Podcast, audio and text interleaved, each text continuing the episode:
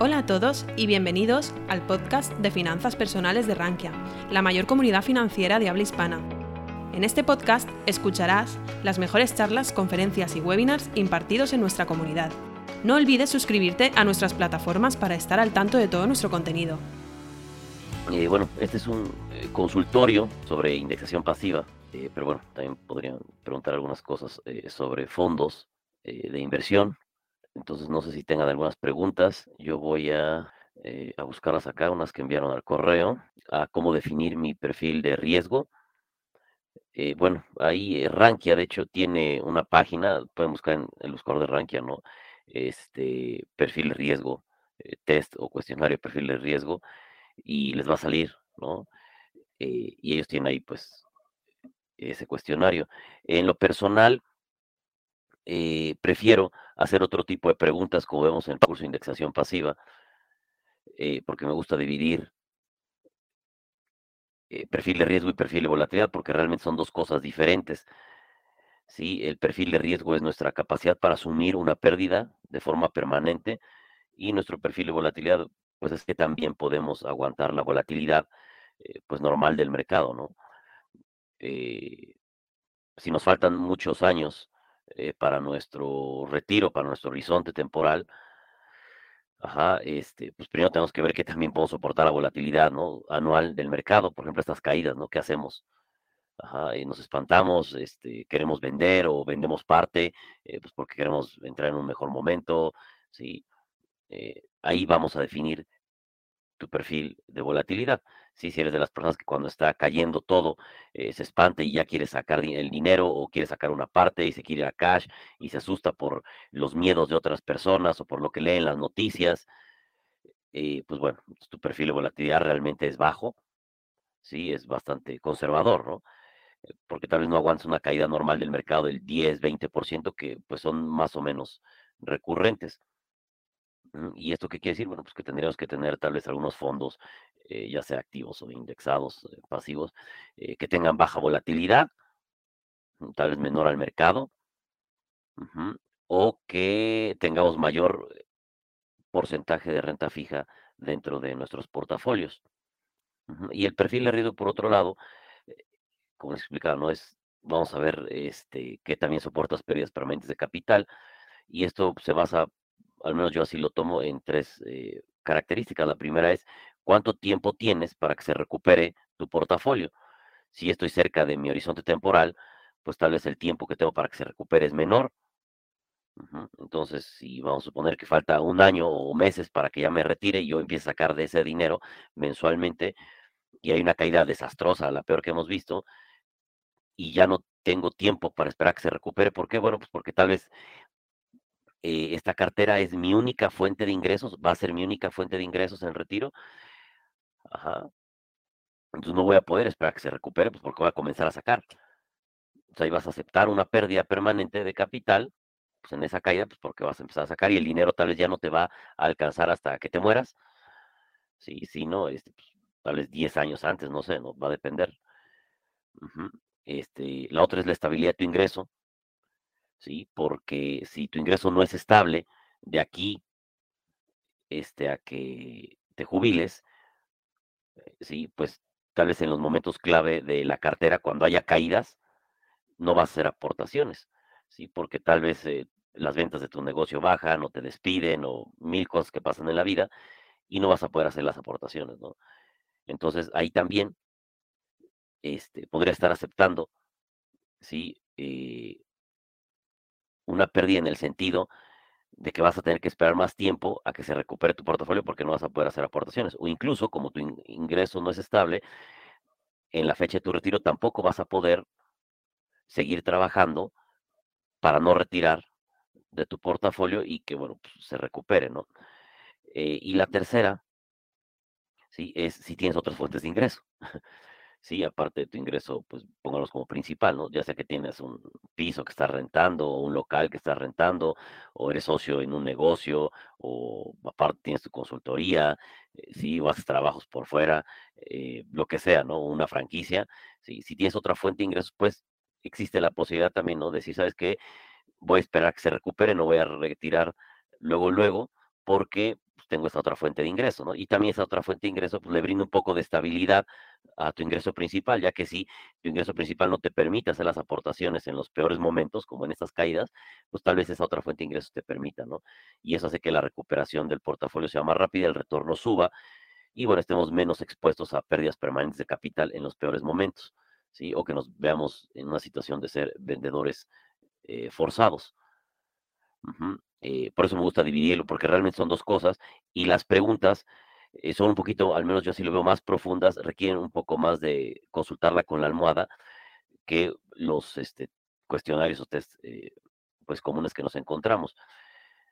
Y también por ahí hay algunos estudios ¿no? que nos muestran que usualmente cuando contestamos estas preguntas de los perfiles de riesgo como tal, eh, hay una alta correlación con los niveles del mercado. Si el mercado ha estado sube y sube, ¿sí? Como estuvo de, no sé, póngalo, desde el 2015 hasta el 2016, 18, incluso desde el 2009, ¿no? Hasta el 2020, con las correcciones, pues mucha gente eh, es más agresiva y lo hemos visto, ¿no? Sí, se consideraba más agresiva, ¿sí? Uno lee los foros o los comentarios del 2015, del 2016, del 2013 o 14. Eh, digo, en Europa el 13 no tanto porque estaba ¿no? la crisis este, eh, de deuda, pero lee los comentarios y todo, no, sí, yo aguanto caídas, eh, no hay problema, esto sube, hay que comprar en las correcciones, sí, no hay que hacerle caso a las noticias y de pronto en el 2020 totalmente cambia su perfil con las caídas y ahorita también, ¿no? ¿no? Ya todo el mundo quiere cash, se está saliendo, quiere hacer market timing, Sí, este, por eso me gusta Rankia, ¿no? Porque uno puede buscar comentarios que alguien hizo en el 2008, por ejemplo, ¿no? Sí, y ver, ¿no? Este, que no le atinan o que cambian sus perfiles de riesgo como cambian los humores del mercado. Entonces, bueno, eh, existe esa correlación, ¿no? Uno usualmente se cree más agresivo cuando el mercado está subiendo y todo va bien, o las correcciones no son tan fuertes, o las noticias no son tan malas, pero cuando todo se agrava como ahorita, bueno, cambiamos de perfil y eso no es correcto. No deberíamos estar cambiando de perfil conforme cambian los humores del mercado, ¿sí? Porque nuestro perfil de riesgo y de volatilidad no depende del mercado, depende, como ya dije, de otras variables, ¿sí? ¿Qué tanto tiempo puedo esperar que se recupere la estabilidad de mi ingreso? ¿Sí? Otras fuentes de ingreso. ¿Qué hago cuando los mercados caen? Aporto más, sigo con mi plan, vendo un poco, me espero, de eso depende. Y al final, pues, también esas características van a depender, ajá, nuestro perfil, ¿no? De riesgo, ¿sí? Va a depender de nuestro horizonte temporal, ¿sí? Y obviamente el perfil de riesgo no va a ser el mismo, ¿sí? Al inicio de nuestra cartera, que estamos en esta etapa de crecimiento, que al final, cuando ya queremos hacer la transición de una cartera de crecimiento a una cartera de rentas y o conservación de capital. Sí, el perfil de riesgo y volatilidad sí puede cambiar, pero no cambia conforme los humores del mercado. Cambia tal vez por nuestro horizonte o nuestra situación personal. Sabes que me saqué la lotería. Ah, bueno, pues no hay problema. Sabes que mete, no sé, ya 100% en renta variable, pues porque tienes suficiente dinero de ese de la lotería eh, para vivir de aquí a que te mueras y lo administras bien, ¿no? Ajá, este, pues, depende más bien de ese tipo de situaciones. O lo mismo, ¿no? O sea, es que tuve una emergencia y todo se me juntó en esta crisis y tuve que rascarle a mi portafolio, ¿sí? De retiro, mi portafolio indexado, el que sea, pues obviamente tu perfil de riesgo va a cambiar, ¿no? De hecho, por ahí hay un, este, eh, una corriente, ¿no? Una teoría eh, que menciona, eh, usualmente, ¿no? Está la clásica que tu perfil de riesgo va a depender de tu edad, ¿no? Entre más joven, pues más volatilidad puedes asumir, ¿no? Es como la teoría clásica, pero hay otra que marca que si tu ingreso es muy volátil, entonces deberías de comenzar con más renta fija. Ajá, y conforme vaya creciendo, tu portafolio podrías ir haciendo la transición de renta fija a más renta variable. ¿Por qué es esto? Pues porque si tu ingreso principal es muy volátil y también tu cartera de la cual dependes o tu yo futuro va a depender, también es muy volátil, pues podría darse la peor combinación ajá, en donde no tengas ingreso y vayas a tener que rascar de acá. Y vas a tener que rascar de tu portafolio en el peor momento, cuando el mercado está cayendo y te vas a convertir en un vendedor forzado. Y eso le va a hacer mucho daño ¿no? al portafolio. Por eso también existe esa otra teoría, ¿no? Y eso, algunas, bueno, ahorita continúo con las preguntas que me enviaron al correo, voy a hacer a contestar las que me están haciendo acá. Eh, dice, hola Gaspar, preguntas de novato total con fondos indexados. ¿Qué te parece este reparto para una cartera? 80 Estados Unidos, 20 emergentes y 10% small caps. Eh, es una buena pregunta, ¿no? Eh, aquí, como lo digo en el curso de indexación pasiva, siempre hay que estar, en el caso, de las small caps, siempre hay que estar eh, investigando. Sí, siempre hay que estar investigando a ver cómo están comportando estos factores. Sí, el small caps es, un factor. Y en una investigación reciente, en donde se amplió hasta 1860, de hecho, el estudio de las small caps, se dieron cuenta que el, el factor small caps, ¿no? comprar, comprar, perdón, empresas de pequeña capitalización, realmente no es significativo en este último estudio que se realizó. Y de hecho ya había habido algunos estudios, de hecho Damodaran hizo por ahí uno también, este, los de AQR también, ¿no? Y los de Research Affiliates. Entonces, así por sí solo Small Cap, el factor no es tan fuerte como en un inicio se pensaba. ¿sí? Fueron ciertas etapas ajá, que le dieron buenos retornos, ciertas características ajá, de los regímenes de tasas de interés e inflación que le dieron este, buenos retornos, pero hay una probabilidad cada vez más alta de que no se repitan. Entonces, ese factor small cap usualmente hay que combinarlo con otro factor para que siga dando un buen retorno. O tal vez este hacer el conjunto más pequeño. Sí, eh, también un estudio reciente acaba de salir, creo, bueno, no acaba de salir del año pasado, me parece, este, en donde el efecto, el factor small cap sí sigue sirviendo, pero solamente dentro del SP500, es decir, de las 15 empresas del SP500 agarramos, ajá, este, el decil con las más pequeñas, que aún así son grandes, ¿no? Funciona bastante bien, o sea, comprar las, entre comillas, ¿no? Las small cap o las de menor capitalización dentro del SP500 sigue dando buenos resultados. Ajá, este, en el, eh, para el SP500, ¿no? Entonces, bueno, pongo eso porque sí se ha convertido este, en un mantra, ¿no? Small caps, value, factor value, porque son los que más han dado, pero las investigaciones van saliendo y van, eh, hay que estar actualizado en esa parte, ¿no? De hecho, por ejemplo, también Factor Value, que tuvo casi una década de mal, este, o de retorno por abajo del Factor Growth y a veces abajo del índice, también se encontró, ¿no? Que el problema es que dentro del Factor Value hay mucha basura hay muchas empresas malas, entonces hay que agregar otros factores como mínima volatilidad o momentum o calidad, y entonces mejora bastante, ¿no?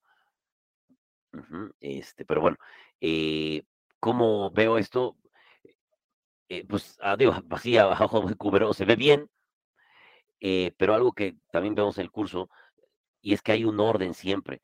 O sea, para hacer el portafolio, o sea, para ver si este portafolio te conviene, por ejemplo, aquí yo tengo mi hojita donde hago mis simulaciones.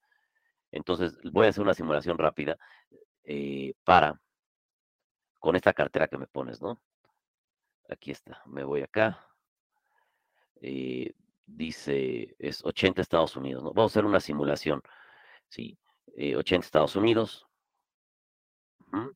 ¿Qué más? 20% emergentes. Bueno, pero aquí ya se pasa, ¿no? No me lo había leído. 80 Estados Unidos, 20 eh, emergentes y 10 small caps, aquí tengo 110. Sí, ya se pasa, ¿no? Este, bueno, tal vez vamos a suponer que sea 70 Estados Unidos, 10 eh, small caps y 20 emergentes, ¿no? El problema de esta cartera es que no tiene renta fija. Y la renta fija, como acabo de poner un post ahí en mi, en mi blog, ¿no? ¿Por sirve la renta fija? Sí, eh, déjame buscar aquí emergentes, aquí está, ¿no? Mm. Voy a hacer esta simulación. Y 70 en lugar de 80, pues porque si no nos da 110, ¿no? O 70 Estados Unidos, 20 emergentes y 10 small caps. Voy a poner small caps de Estados Unidos. Este, ¿por qué? Porque usualmente este, eh, son las que más historial tenemos, ¿no? Pero bueno. Vamos a poner esto así, vamos a calcularlo. Y esa cartera, acuérdense, 70 Estados Unidos eh, nos da... Ah, ok, sí. Sí, 70 Estados Unidos, 10 small caps, Estados Unidos, 20 emergentes. Ah, aquí pasó algo, aquí está. Ya, Ahora sí, es que estaba poniendo más, ¿no? Ya. Esa cartera nos da un retorno desde 1900 del 10.14%. 10.14%, un máximo drawdown, o sea, una caída máxima desde 1900 de menos 78%, con una volatilidad de 16.89%.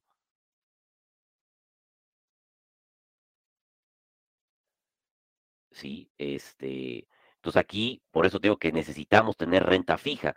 ¿Por qué? Porque, a ver, voy a ponerte aquí rápidamente, lo voy a poner en este Excel de la gráfica para que se vean los drawdowns, ¿no?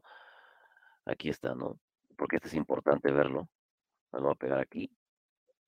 Ahí, no se pegó. Bueno, vamos a abrir un paint, ¿no? Y ahí lo pegamos. Ahí está, ¿no? Para que vean el máximo drawdown de esa cartera.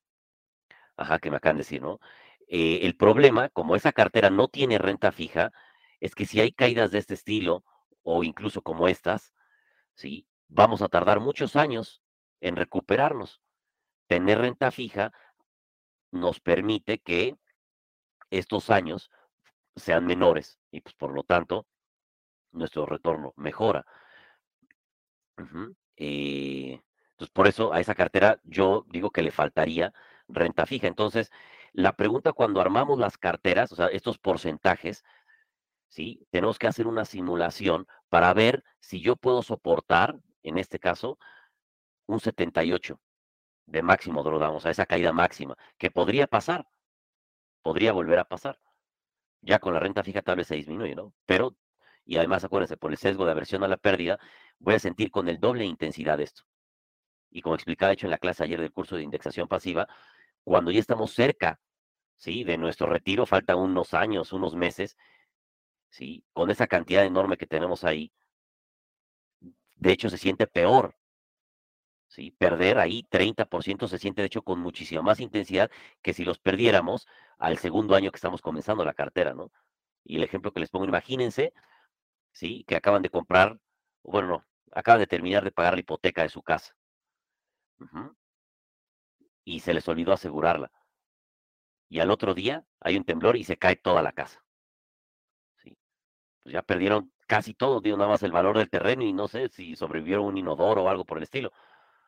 Sí, o un, este, no sé, lo que haya sobrevivido, una columna, ¿no? Sí, pero pues lo perdieron casi todo. O sea, ese sentimiento, pues, que ya la terminaste de pagar y al otro día se cae por un temblor que no te aseguraste y digo, pues ahora la venderás como el terreno nada más, ¿sí? Es muchísimo más fuerte que si al segundo día ¿sí? De que estás pagando tu hipoteca el segundo mes, el segundo año, ¿sí? Pues imagínate que igual hay un derrumbe y la pierdes, ¿sí? Es, y supongo que tampoco estás asegurado, ¿no? Sí, es un sentimiento, sí, vas a sentir horrible, pero no tanto, pues porque apenas estás comenzando a pagarla. En cambio del otro, ya estás casi al final. Entonces aquí es lo mismo. La composición de la cartera, estos porcentajes, siempre debe de ir en sintonía con dos cosas las que yo puedo soportar mientras vaya a tener esa cartera.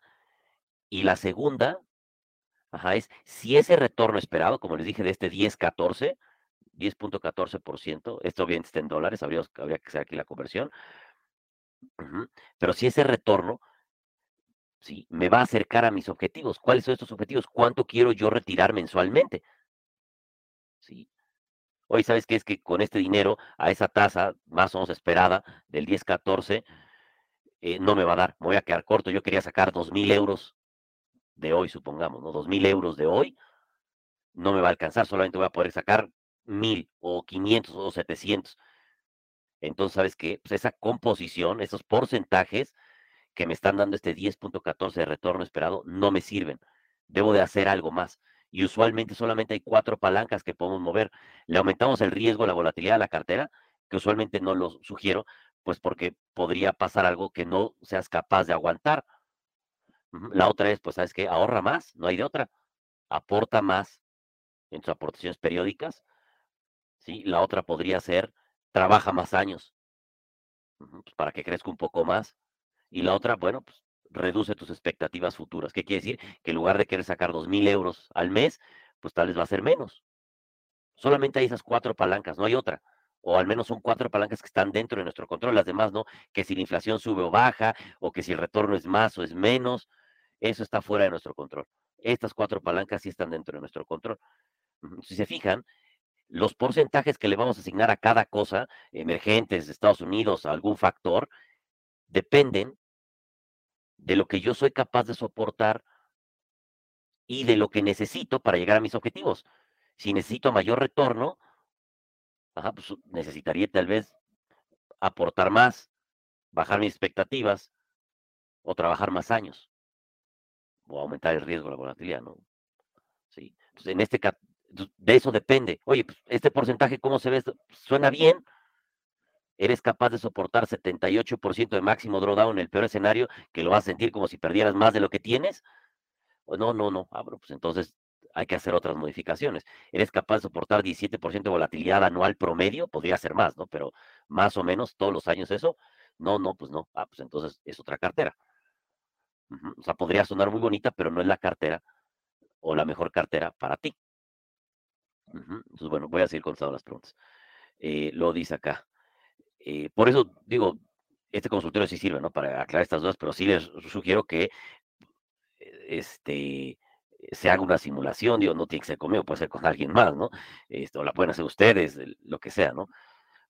Eh, pero sí hacer este proceso. Porque aunque no es exacto, es el menos peor que tenemos. ¿Sí? así al menos sabemos qué nos podemos esperar, sí, y si eso nos va a alcanzar.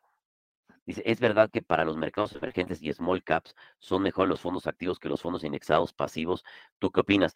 De hecho, ahí en el en, en Rankia, en el foro de fondos, bueno, o en el buscador de Rankia, de hecho lo voy a hacer aquí rápido, este, hay un hilo que abrí que se llama flujo de fondos. Ajá, eh, se llama así, flujo de fondos Europa, activo, pasivo, ¿no? Es este, se los pongo en pantalla. Este. ¿no? Es este. Y, ya poniendo periódicamente este, noticias ¿no? sobre los flujos de fondos activos y pasivos. Y por ahí eh, puse, una estadística, puse una estadística, no recuerdo qué, no recuerdo de qué parte.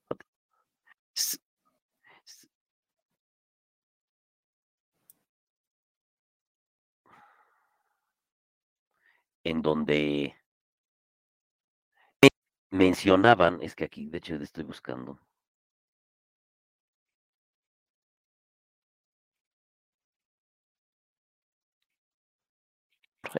Bueno, en una parte aquí, lo comenté. Ah, es esto, ¿no? Que de hecho me hacían la misma pregunta. Sí, entonces en esos mercados sí vale la pena gestión activa, al parecer, que es renta fija y emergentes. Sí, sí vale la pena, pero la probabilidad de que le vaya mejor a los activos que a los pasivos no es aplastante. O sea, no quisiera decir, ah, que el de los activos baten al mercado. No es así. O sea, una cantidad mayor sí, pero creo que ni siquiera llega arriba del 50. Ajá. Entonces no es aplastante la probabilidad. Esa es una. Y la segunda, el problema que también comenté alguna vez en el foro cuando me hicieron esta pregunta, es que los fondos que baten, los fondos activos que baten a sus índices en estas dos categorías, emergencia y renta fija, usualmente son fondos nativos. Si quiero renta fija emergente, es un ejemplo, o renta variable emergente, me tengo que ir con ese fondo nativo. Por ejemplo, en la India, tengo que buscar un gestor de la India con un fondo de la India. Si quiero renta fija de Brasil, me tengo que ir a Brasil y buscar un fondo de Brasil. Porque esos son los que tienen mayor probabilidad de batir, no una gestora internacional, por ejemplo, Franklin Templeton, ¿no? O BlackRock, que son gestoras internacionales que podrían tener un fondo de ese país. ¿Sí? La probabilidad es más alta con fondos y gestoras nativas de los países. Cuando hablamos de eso, ¿no? Cuando hablamos de renta fija, bueno, pues sí podemos agarrar un poco más de internacional, ¿no? Este, por ejemplo, ahí están los de Bayern Hall, ¿no? Renta fija, que creo que son muy buenos. Pero en emergente sí hay que ir con. Y, el,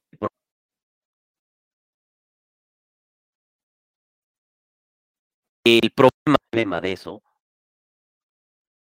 es que a veces es difícil tener acceso a estos fondos nativos como extranjero. Este, a ver, voy a la otra pregunta. Como que se está trabando, ¿no? Dice, buenas tardes. ¿Podrías de fondos indexados, inversión, ETFs? Muchas gracias. Eh, hablar de fondos indexados, inversión en ETFs.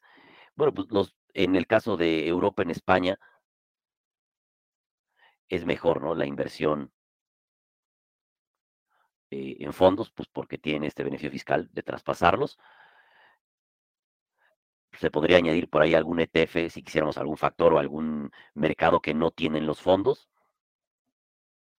Sí, podría ser, ¿no? Pero pues, para el caso de España creo que es mejor eso. No sé si por ahí va la pregunta. Eh, la otra es, hola, he hecho una simulación por portfolio salarios variando porcentajes de SP500, renta fija y emergentes 15 años y lo que me da más rentabilidad es invertir 100%. Sí, claro. Sí, lo que da más rentabilidad es eso. Sí, pura renta variable. De hecho, incluso, este, sí, podrías poner otra cosa, ¿no? Algo más, por ejemplo, el QQQ. Y tan de hecho lo podemos hacer, ¿no? Para que vean. Sí, pero los portafolios, al menos los indexados, sí, ya sea porque lo quieras para tu retiro, para la universidad de tus hijos, para algún objetivo de largo plazo, no se arman viendo primero el retorno, porque el retorno no está dentro de tu control. Eso es lo que dio en el pasado. No sabemos qué va a dar en el futuro. Entonces, si estamos basando toda la estrategia en el retorno pasado, ya empezamos mal. Las estrategias indexadas pasivas se arman primero viendo, como ya dije, qué es lo que tú puedes soportar, si te va a acercar a tus objetivos y, algo que no mencioné, que sobreviva los peores escenarios. ¿Sí? Pues dije, ah, pues mejor invierto en el QQQ, ¿no? Sí, vamos a poner aquí, ¿no? 100 y aquí 100. Voy a poner aquí otro ejemplo, ¿no? Este, voy a poner el VUSTX, que es la renta fija. Y voy a armar otro portafolio, por ejemplo, con el QQQ para que vean. El primero voy a hacer este, ¿no? Para que vean que el QQQ da, pues sí, da mejor rendimiento desde el 2000. Sí, el QQQ ha dado. Ah, bueno, en este caso no, no, pero bueno. Este, sí un poquito más el SP, ¿no? Pero bueno, sí. También tuviera dado buen retorno, ¿no? Buen retorno, perdón. Pero con mayor volatilidad, digo, vamos a poner un apalancado, por ejemplo, ¿no? Este, o, o el XLY, creo, ¿no? A ver, vamos a poner aquí el XLY. XLY, a ver si este dio más. Se le pone los dos, no recuerdo cuáles ahorita, a ver. Ahí está, ¿no? El XLY, que es consumo discrecional, pues sí, dio más, de hecho, que el SP, entonces sabes que mételo todo ahí. Pero vamos a las preguntas iniciales, por eso es tan importante comenzar con esas bases. ¿Vas a resistir esto de volatilidad promedio anual? 19 para arriba, 19 para abajo del promedio, o sea, de esto. ¿Vas a poder resistir este máximo drawdown que lo vas a sentir como si estuvieras perdiendo 110%? O el puro SP, ¿no? Oye, sí, sí, yo puedo. Muy bien, eso es lo que tú dices. Ahora vamos con las preguntas. Si hubiera una caída, ¿tendrías tiempo? Una caída al final aquí. Ya te vas a retirar, esto fue en noviembre te vas a retirar este noviembre del 2022, ¿no? Y con esta cantidad que tenías aquí, vamos a suponer que son 102 mil dólares, euros, lo que quieran, te iba a alcanzar para vivir hasta tus 95 años. Ahora, ¿sabes qué? Ya sacando el nuevo cálculo, con esta caída que llevamos acá, ya tienes nada más 70, 69 mil, 70 mil dólares. Y ya nada más, en lugar de los 95, te, te va a alcanzar para los 80 años, o sea, 15 años menos, o tal vez menos, 75. ¿Cómo está la estabilidad de tu ingreso? ¿Cómo están tus otras fuentes de ingreso? ¿Puedes esperar a que esto se recupere otra vez hasta acá o no? No, sabes que no puedo. Pues entonces esta cartera, aunque sea muy bonita, no es la que te conviene, porque si este escenario te llega a pasar, te vas a ver en un problema enorme. Y no sé ustedes, pero yo sí he visto personas que han cometido este error y sí, que tienen ya 70 años, 80 años y tienen que estar trabajando este, en Carrefour, ¿no? En, un súper, sí, digo, no es que sea trabajo malo, ¿no? Pero ya se ven cansados. ¿sí? Este, metido cosas a las bolsas o tal vez en algún estacionamiento, eh, ¿sí? No es que sea malo, el trabajo es honesto y es bueno, ¿no? Pero ya son personas que, pues tú los ves y están cansados y te dicen, es que es que la regué, lo hice mal y ahorita tengo que seguir trabajando, a pesar de que me, se me dificulta, me canso, ajá, y no me gusta este trabajo, pero lo hago pues ya nada más por la necesidad.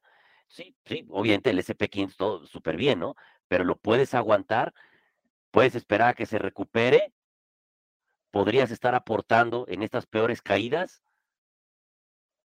Sí, pues si no, no te conviene. Y otra cosa importante, que de hecho también se menciona en el curso de indexación y lo mencioné en un post hace poco. Sí, 15 años, pues es algo no tan bueno porque no sabemos, pues de hecho es solamente el periodo, ¿no? Con un régimen de tasas hacia abajo.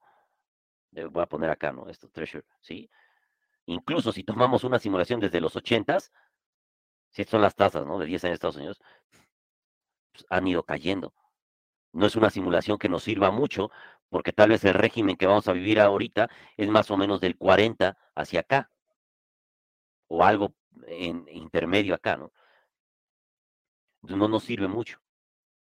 Y aquí podemos ver que hay periodos en donde el SP500 no ha dado nada por ejemplo, del 62 al 82, del 2000 al 2013, si no me equivoco, del 29 hasta por acá, el 50 y tantos, o si lo quisieran tomar acá, ¿no? De finales de los 30, casi hasta el 50, ¿sí? O del 1905 más o menos hasta el 1920, o acá, ¿no? De 1880 hasta por acá. Ha habido muchos periodos donde no hace nada, donde no te da ese gran retorno. Entonces, si metes todo en un solo país, aunque sea el SP500, y se vuelve a repetir esto, ¿sí? Que está fuera de tu control, te va a ir muy mal, vas a llegar a tu retiro con un crecimiento nulo e incluso podrías perder, incluso podrías perder si la inflación fue alta. Ajá, por eso el portafolio no siempre es el que más retorno, no se comienza con lo que más retorno ha dado. ¿no? Se comienza de otra forma, lo que puedo soportar, lo que me va a acercar a mis objetivos y obviamente lo que sobreviva a los peores escenarios. 100% de SP500 no sobrevive a los peores escenarios. Por eso eso no conviene. Y ahora, si le agregamos esto, la aleatoriedad del mercado y el riesgo de retornos subsecuentes, ¿a qué me refiero con esto? Bueno, imagínense que podemos a un millón de personas en un hangar a que tiren la moneda al aire.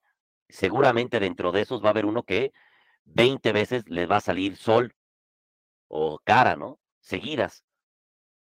Eso no quiere decir que tenga un poder especial, fue simplemente la aleatoriedad. ¿Es, es posible? sí, es posible. Es muy poco probable, sí, tiene una probabilidad muy baja, pero puede suceder. Entonces, solamente por esa aleatoriedad que tiene el mercado y porque no sabemos qué retorno nos va a tocar en el futuro, imagínense que de aquí en adelante en lugar de esta subida o de esta subida o de un periodo de 20 años como del 62 al 82 donde no hizo nada el SP500, se junte este periodo de lateralidad con este periodo de lateralidad y este periodo de lateralidad. tendríamos, no sé, 40 años de lateralidad en el mercado que no hizo nada. Y el portafolio truena y no cumple los objetivos. Por eso no es bueno solamente concentrarnos en un solo país. Y tampoco ver solamente el retorno, porque como es el dinero para nuestro yo del futuro, para nuestra vejez, literalmente tenemos casi, casi que irnos en la mayor probabilidad de llegar bien a nuestro destino. Si no, se va a convertir en un problema terrible. Ya estamos grandes, ya tal vez nos van a querer contratar, eh, lo que sea, ¿no? Estoy enfermo y se convierte en un problema, porque ya no vamos a tener muchas opciones para mover yo espero haya contado la pregunta. Y no crean que lo estoy sermoneando o algo así, ¿no? Eh, no, o sea, lo hago con la intención de que cometan en serio los menos errores, porque a mí sí me ha tocado ver personas, me tocó la bruja del 2000, me tocó la bruja del 2008, incluso ahorita también esta, ¿no? La pandemia del 20, esta corrección muy fuerte, y vi personas que lo apostaban todo, por ejemplo, en las casas, ¿sí? En el flipping, ¿no? Del 2007, y lo perdieron todo, y eran personas que ya tenían 80 años, o ya y se iban a retirar y no sabían hacer nada más, o ya nadie más los iba a contratar.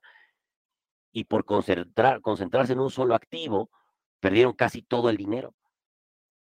y ahora la sufren horrible. Y soy, toda mi vida trabajé y en el instante en el que ya pues podría yo este, tener un poco más de libertad o de disfrute, tomé una muy mala decisión en un momento y ahorita estoy terrible. Entonces ya los últimos años son terribles de todo el día lamentarte, digo, te puede decir al psicólogo y mil cosas, ¿no?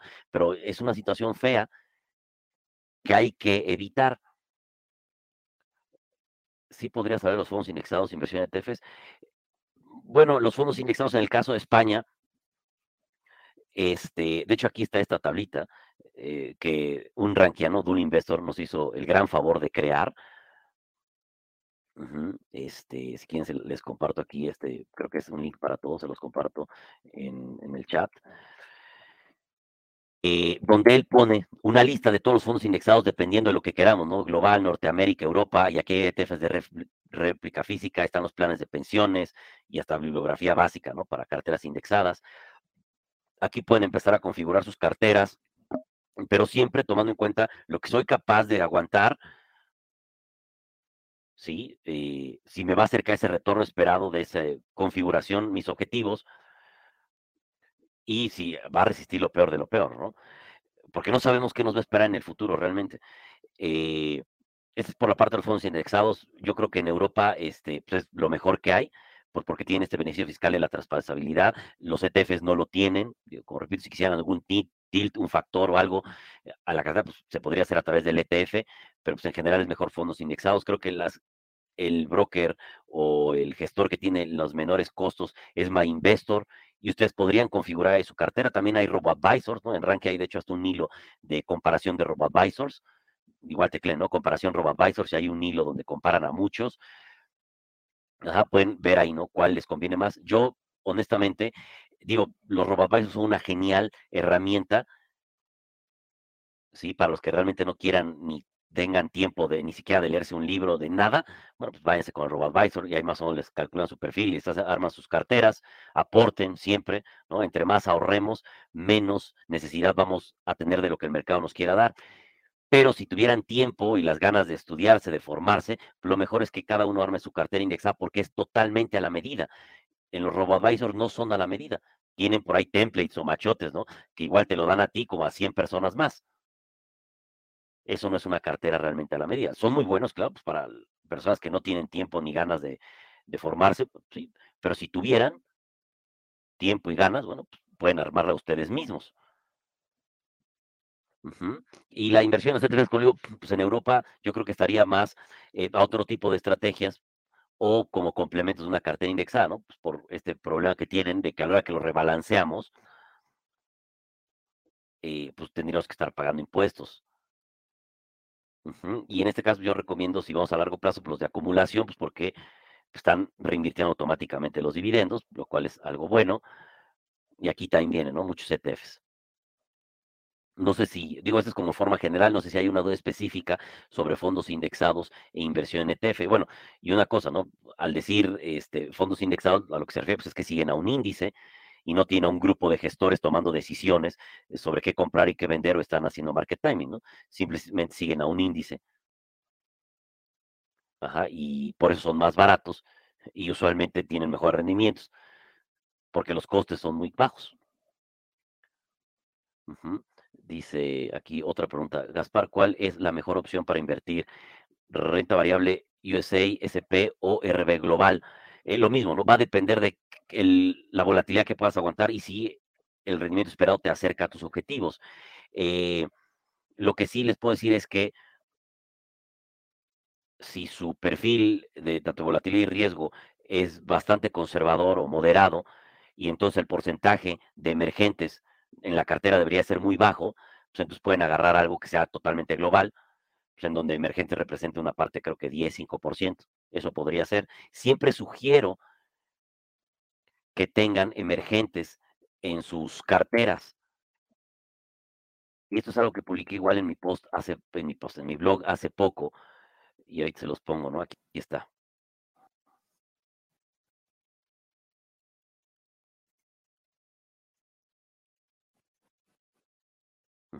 ¿Por qué diversificar por regiones? Aquí, por ejemplo, este es el SP500 en términos reales. ¿Sí? No fue a ningún lado, ¿no? En casi 20 años. Y en cambio los emergentes ganaron el 12.65. Entonces, bueno, pues por eso tengo que tener emergentes. Pues porque a veces cuando le va mal a los desarrollados, a los emergentes les va bien, o viceversa, ¿no? Entonces, por eso pues, siempre es conveniente, aunque sea un poco, ¿no?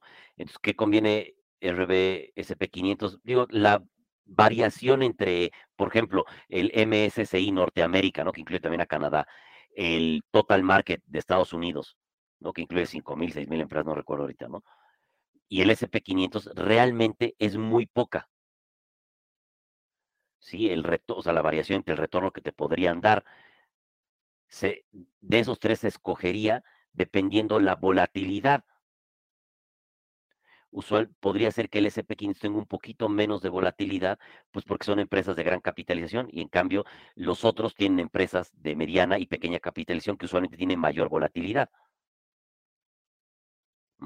Si tú quisieras un poco más de volatilidad, porque dices, ¿sabes qué? Es que más volatilidad me va a permitir hacer mejores aportaciones en caídas, porque mi ingreso es estable, pues, podrías escoger los otros, pues que tal es al final, si estás aportando en esas partes de alta volatilidad, te podría dar un rendimiento un poquito más alto. Sí, esa podría ser ahí la diferencia, ¿no? Pero va más en función, como ven, a la volatilidad, a lo que puede resistir y a tus aportaciones. Pero en general la diferencia es, es mínima, ¿no? Si las aportaciones este, no se pudieran hacer, ¿no? No sé si eso contestó, pude contestar la pregunta. ¿con qué herramienta calculas el máximo drawdown, rentabilidad volatilidad de una cartera de fondos? En CityWire ver el máximo drawdown de un fondo. Eh, digo, aquí se puede hacer eh, con un backtest. Usualmente, eh, los fondos indexados, pues obviamente no existieron toda la vida, ¿no? como puse ahorita en los 60, no, no existían, en 1929 tampoco. Entonces, lo que se hace en las simulaciones es, digo, nosotros porque compramos datos, entonces compramos datos históricos de índices y tratamos de buscar el índice que mejor siga ese fondo indexado. Por ejemplo, si estoy, no hay un índice que siga a Norteamérica como tal.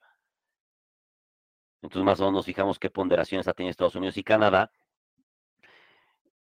Ajá, y tenemos un índice que tiene al mercado de Canadá, ¿no? Desde que comenzó, bueno, pues hacemos ahí una ponderación y eso sería más o menos lo que te podría dar ese índice. Y hacemos la simulación, ¿no? Del pasado. Sí, eso es más o menos lo que hacemos. Digo, Portfolio Visualizer de forma gratuita es yo creo que de lo mejor que hay. Pues el problema es que nada más nos deja hasta 1985. Otra forma es irnos a las hojas de MSCI, ¿no? Podemos MSCI, Estados Unidos, Canadá, emergentes, y nos va a salir un PDF que también nos muestra ahí el histórico. Pero usualmente no son tan largos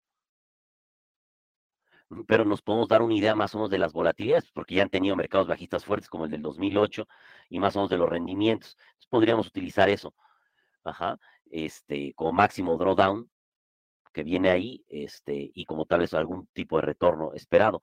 Digo que no sería lo mejor porque eh, tiene solamente este régimen, como vimos, ¿no? De tasas de interés cayendo. Otra opción podría ser este de Kenneth y French que les tengo acá, que si quieren les pongo aquí también el link. En esta librería hay datos históricos de Estados Unidos, de diferentes sectores y de diferentes industrias e incluso de países podrían ocupar estos datos, ¿no? También es de, gratuitamente es lo mejor que hay para hacer sus simulaciones. ¿Sí? Este, nosotros, digo, no, no creo que parezca comercial, ¿no? Pero lo que hacemos en el curso de indexación pasiva es que a los alumnos, si así lo solicitan, digo, obviamente cuesta, pues se les da una sesión personalizada y les hacemos la simulación y les ayudamos a armar el portafolio y todo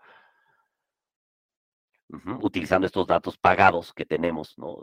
De muchísimos activos y países eh, de 100 años. De hecho, el último paquete que compramos viene eh, desde 1800 y cachito, ¿no? Entonces, este, eso es bueno pues, porque vemos diferentes escenarios y se puede sobrevivir, ¿no? Eh, dice, ¿vale la pena invertir por sectores de la economía o es mejor hacerlo por regiones? Es mejor hacerlo por regiones, sí, porque, y también aquí hay varios estudios, hice un estudio que también está en mi blog, ¿no? Que se llama Cómo analizar los retornos de los ETFs, pero también sirve para los fondos, sí, todo lo que se ha indexado.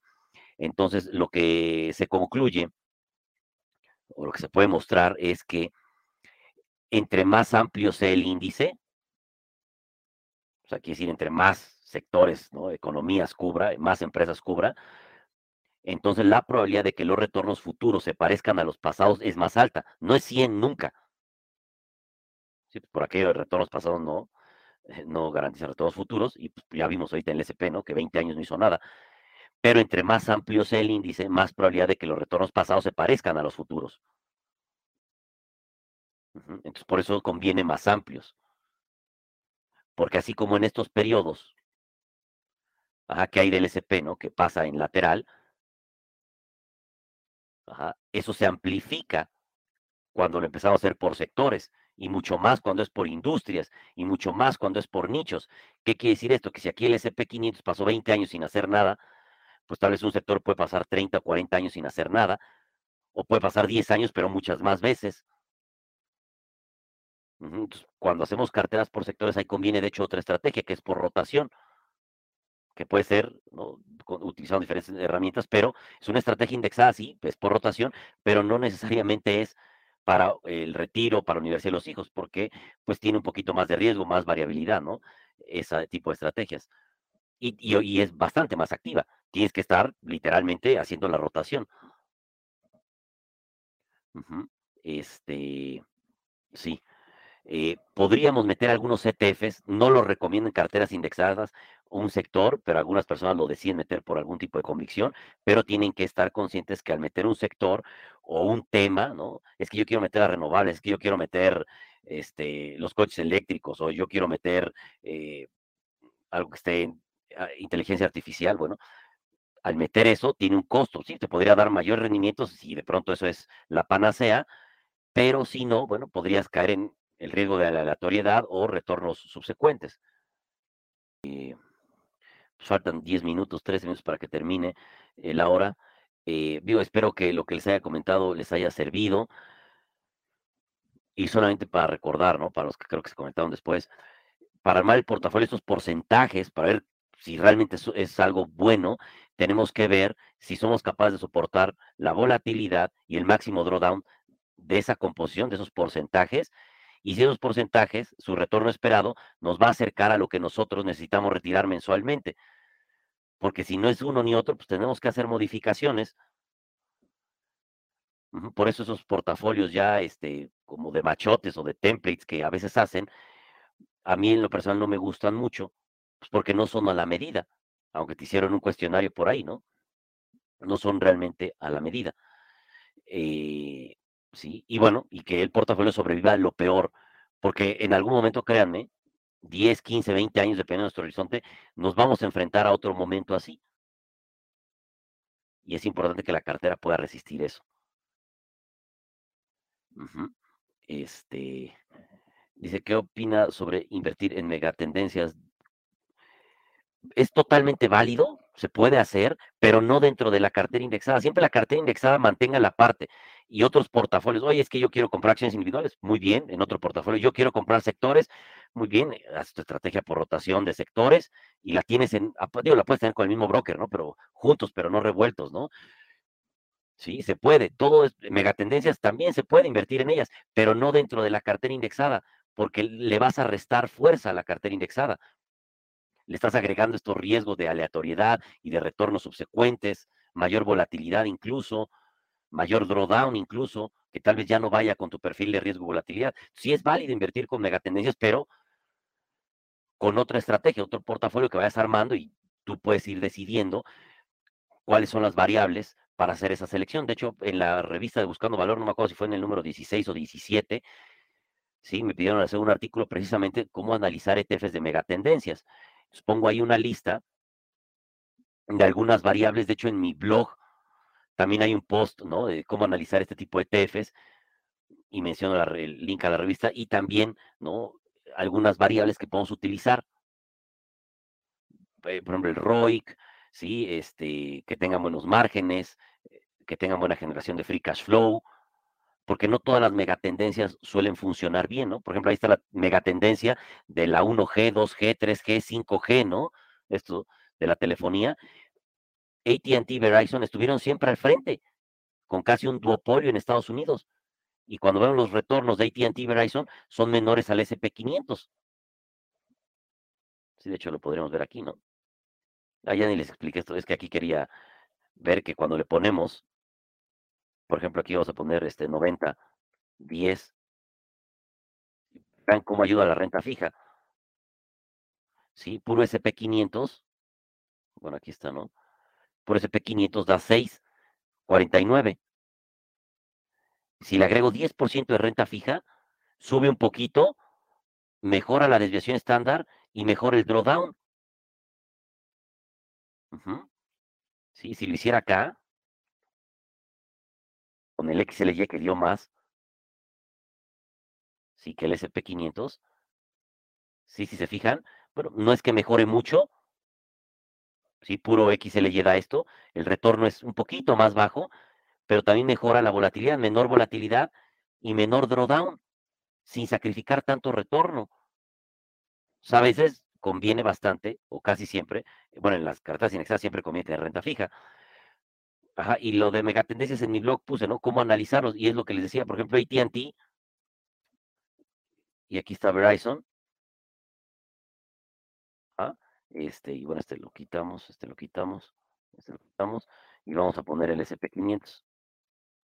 ¿Sí? Para que vean que, con todo y que estuvieron al frente de esa megatendencia, pues dieron retornos menores al índice, con mayores volatilidades y mayores drawdown.